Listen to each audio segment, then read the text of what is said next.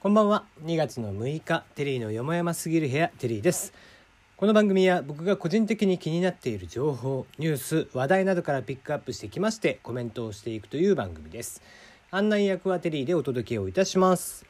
なお、えー、この番組ではマシュマロ、まあ、質問箱みたいなやつですね、えっと、ナナミュージック、えー、ツイッターの方でご紹介させていただいてますのでそちらもご確認ください。ということで、えー、っとね、今日発表になってましたね。えー、今月、毎月末、えー、MBS ラジオさんでですね、ラジオトークとのコラボ会っていうのをやっていますが、毎月末の水曜日ですね、え、今月のテーマが、え、出てきていました。え、今回テーマが、復活してほしいグループ、バンド、アーティストの曲紹介、え、人生に影響を与えたアニメの紹介、少しでも多くの人に聴いてほしい一曲の紹介ということでですね。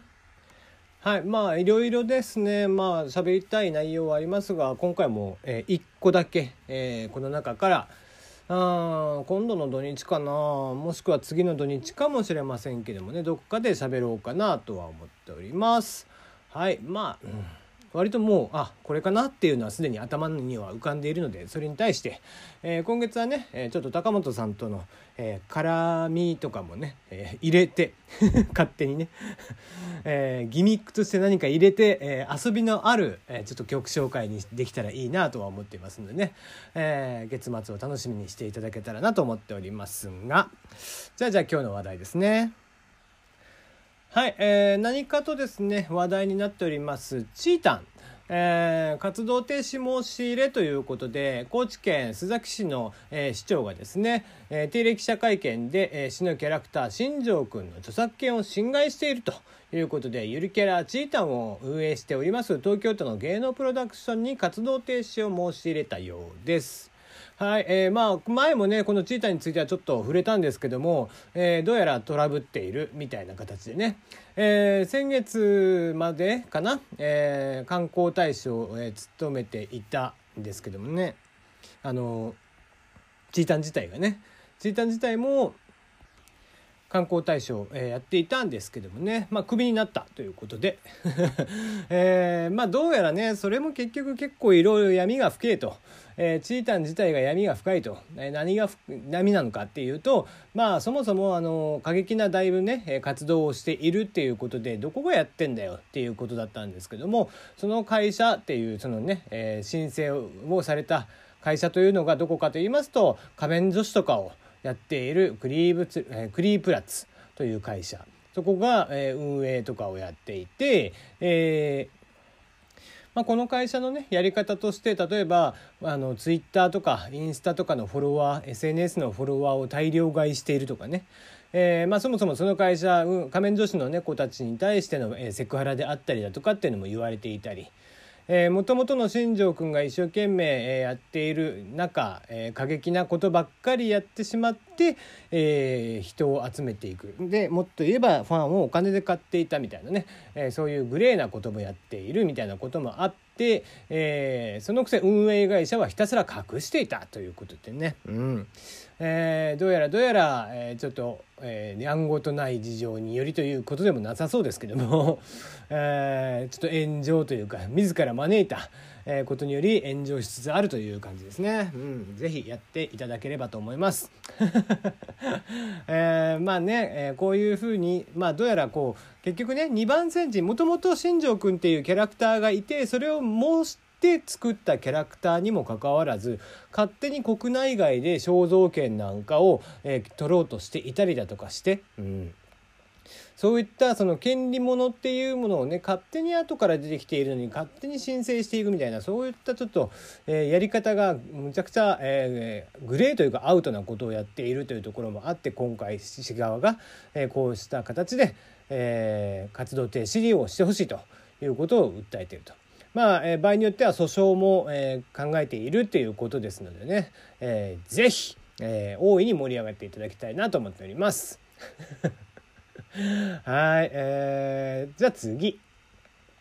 えー、ボイニッチ手稿って知ってますかね？これもボイニッチ手稿もね何個か、えー、昔 Voicy でもこっちでも取り上げたような気がするんですけども、えー、ボイニッチ手稿といってこれ何かと言いますとまあ古文書ですね。で、えー、まだまだ全くですね解明ができていない古文書で、えー、文字が一体何語なのかとかこの絵は一体何を表しているのかみたいなのがさっぱり分かってないっていうのがありますと。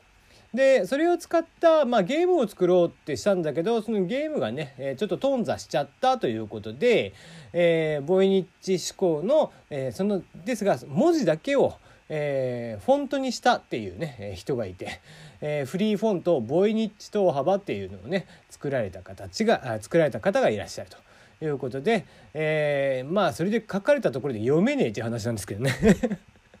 一応対応文字みたいなの対応表みたいなのは作ってくれてるんですけどもまあ、えー、ボイニッチ思考ねいろいろと話題になって、えー、ちょこちょこと、えーまあ、解析されつつあるみたいな話もあったらそれがどうやら違うみたいな、うん、まだまだなんか解けるご様子もありませんのでね、えー、ボイニッチ思考、えー、気になる方は是非ウィキペディアなんかで、えー、こういったものだよみたいなのを見ていただけたらいいなと思いますが。はい。じゃあ次ですね。あえてマスクなし対応公表市役所風の職員はということで青森県むつ市。こちらがですね、えー、特段の事情がない限りマスクをつけずに、えー、接するお客様に接してくださいということを求めていると。えー、不快な印象を与えないようにするというのが窓口対応革命の改革の一つらしいんですけども。これどうかね。うん、役所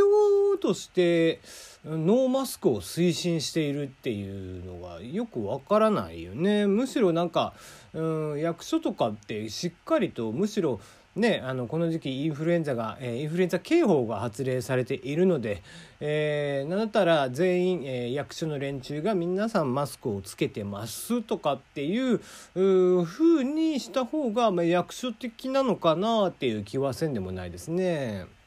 うん、なんかマナー系講師とかともね相談したっていうことなんだけど、うん、マナー講師からの話マナーっていうところよりはうん、やっぱり健康を体、ね、維持させることの方が重要で、まあ、もちろんね、えー、体調が悪い職員には窓口対応させない自宅で休ませるということはしているそうなんですけども、えー、窓口対応していないからっつって職員さんでねインフルエンザ持ってたりとかすると同じ空間にいる人たちがうつってしまうみたいなことは往々にしてあるわけで。うんこの時期そのノーマスクを推進しているというのがなんか別にいいこととは思わないし何だったら別にこの時期マスクをつけてたからマスクをつけてる方に接客されたからっつってああ対応が悪いなとかって思うがね、うん、そんなにみんな心が狭いの？ね。わかんねえんだよ。なんか最近の人はこうでも心が狭いからね。なんだったらなんだっけ？この間えー6歳ぐらいの男の子が、まあ、トリックアートみたいな絵を描いていてでそれがちょっとバズってたのね。でそのバズった中でのまあねすごいすごいっていうリプの中に中にはこんなもの本人が書いてるとは思いわからないのにねみたいなことを書いてるやつもいるいたんだって。でまあ要はクソリップですよ。うん、あのクソって言葉は使いたくないっていつも言うけどまあまあこれクソリップって言葉自体はねもうなんかもうえー、一つの言葉になっちゃってるんであれなんですけどもそういうくだらないリップをね、えー、返してくるアホがいるわけですよ。うん、なんかいい話に対してもうん過剰にこう反応する人たちが最近多いよね。何をみんなそんなに怒ってんだろうなっていう気がするけど。うん、まあまあ今ちょっとね今の話市役所の話とはずれちゃいますけどもそのまあ時期的にマスクつけててもおかしくないような時期なのにわざわざ、えー、マナーだからといって、えー、外して外すことを推奨して、うん、逆にそれがねそれで移されたらかえって困るんじゃないのかなっていう気はせんではないんですけどね。うんそこまでえー、みんなのこう意識というか、えー、視線とか、えー、お客さんのこうことを過剰にちょっと、うん、警戒しているっていう部分があるような気がせんでもないですけどもね。うんはいじゃあ次行きましょうか。くら寿司、えー、もうね昨日からそうですけども不適切動画拡散で謝罪ということで、えー、もうさこれは防ぎようないような気がするんだよね。なんかもう一応飲食店のねえー、フランチャイジーのやってるとこなんていくらいくらでもあって、えー、チェーン店みたいなとこねいくらでもあるわけで。でそういったところがちょいちょいちょいちょいこうして、えー、炎上をする。もちろんねまあ、ヒューマンインシデントですよね、えー、インシデント事件ですけどね。事故じゃなくて事件ね、えー、インシデントがこうして起こるわけですよね。まあバイトなんでね、えー、彼ら何の責任もなくて、えー、ね何だったら、えー履え履歴書？1枚で。ポンと受かってしまうっていう子たち、えー、いくら教育日々そういうことはやめてくれって教育したからといって、えー、若い子たちとかだったらこういうアホなことをしてしまうみたいなことがあってね。うん。まあ止められないよね。本当に。で、えー、結局ねこういうことが起こってくると最終的に企業ってどうするかっていうと、まあ、人権人を減らす方が一番の、えー、まあ解決策になるわけですよ。ね人さえいなければ人がいなくて全部機械とかがやってくれるようであれば一番事故が起こりにくい。事件が起こりにくい。事故は起こるかもしれないけども事件は起こりにくい。そうした中でじゃあロボットとやったりだとか、えー、ねドローンであったりだとかっていうところがどんどんどんどん、うん、発達していってやっぱりじゃあ人を減らしていこう。こういう事故はいつまでたってこういう事件はいつまでたってもなくならないから、え、どんどんどんどん人を減らしていこうみたいな話になるのかなっていう気もしているし、うん、まあね従業員もねえー、性善説でやってしまうと、えー、雇ってしまうとなかなか、えー、企業というのはこういうのをゼロにできていかないまして人が多くなれば多くなるほどできていけない、えー、徹底していくことが難しくなる。うん、そうした中で、えー、こういった事件っていうのがいつになったらなくなるかなっていうのは気はしていますがそれはロボットが解決する以外もしかしたらないのかもしれないですね。それでは